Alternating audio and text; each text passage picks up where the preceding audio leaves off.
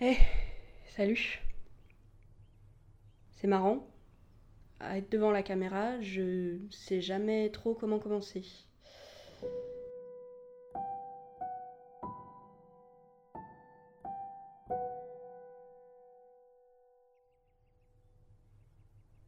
Donc, euh, je vais faire comme la dernière fois. On est jeudi 24 mars, il est 15h06 et là je reviens de l'hôpital. Madame Swatz m'a mis sous somnifère pour que je récupère un peu. Avec tout ce qui s'est passé, c'était impossible de fermer les yeux même dix minutes sans cauchemarder. Je commençais à somnoler, même au volant à force. Je l'ai dit à personne, mais mardi, j'ai frôlé un accident. Heureusement, la voiture a de bons freins et l'autre conducteur avait de sacrés réflexes. En soi, euh, si ce n'est une bonne frayeur qui m'a mis en larmes, bah, rien n'a été abîmé. On n'a même pas fait de constat. Je me sens pas particulièrement reposée, mais mon corps demande moins de sommeil. Ça fait trois jours que je m'endors dans le canapé.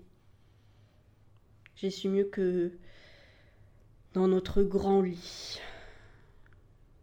Vide.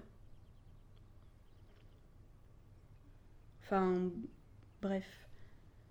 Les enfants vont bien. Samedi, Ben a un match de basket et Jérémy attaque ses révisions pour le bac. Euh, je m'inquiète pas pour lui, mais s'il veut sa mention très bien, il faut qu'il soit plus sérieux.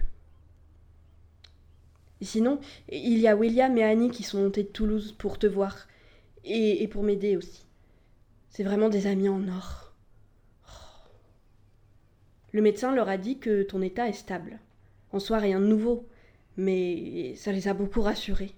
Ils ont pu m'aider à m'occuper de la maison et des papiers pendant quelques jours. Oh, ça m'a fait un bien fou. J'ai l'impression d'avoir plus de force actuellement.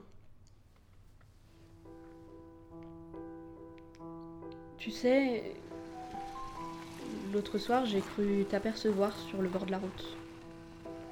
Mais quand je me suis arrêtée, bah, t'avais disparu.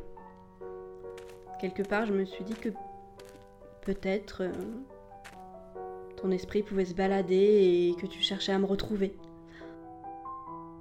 J'ai trouvé ça beau, l'espace d'un instant. En tout cas, ça m'a donné un peu d'espoir. J'espère que tu te réveilleras bientôt. Je t'aime.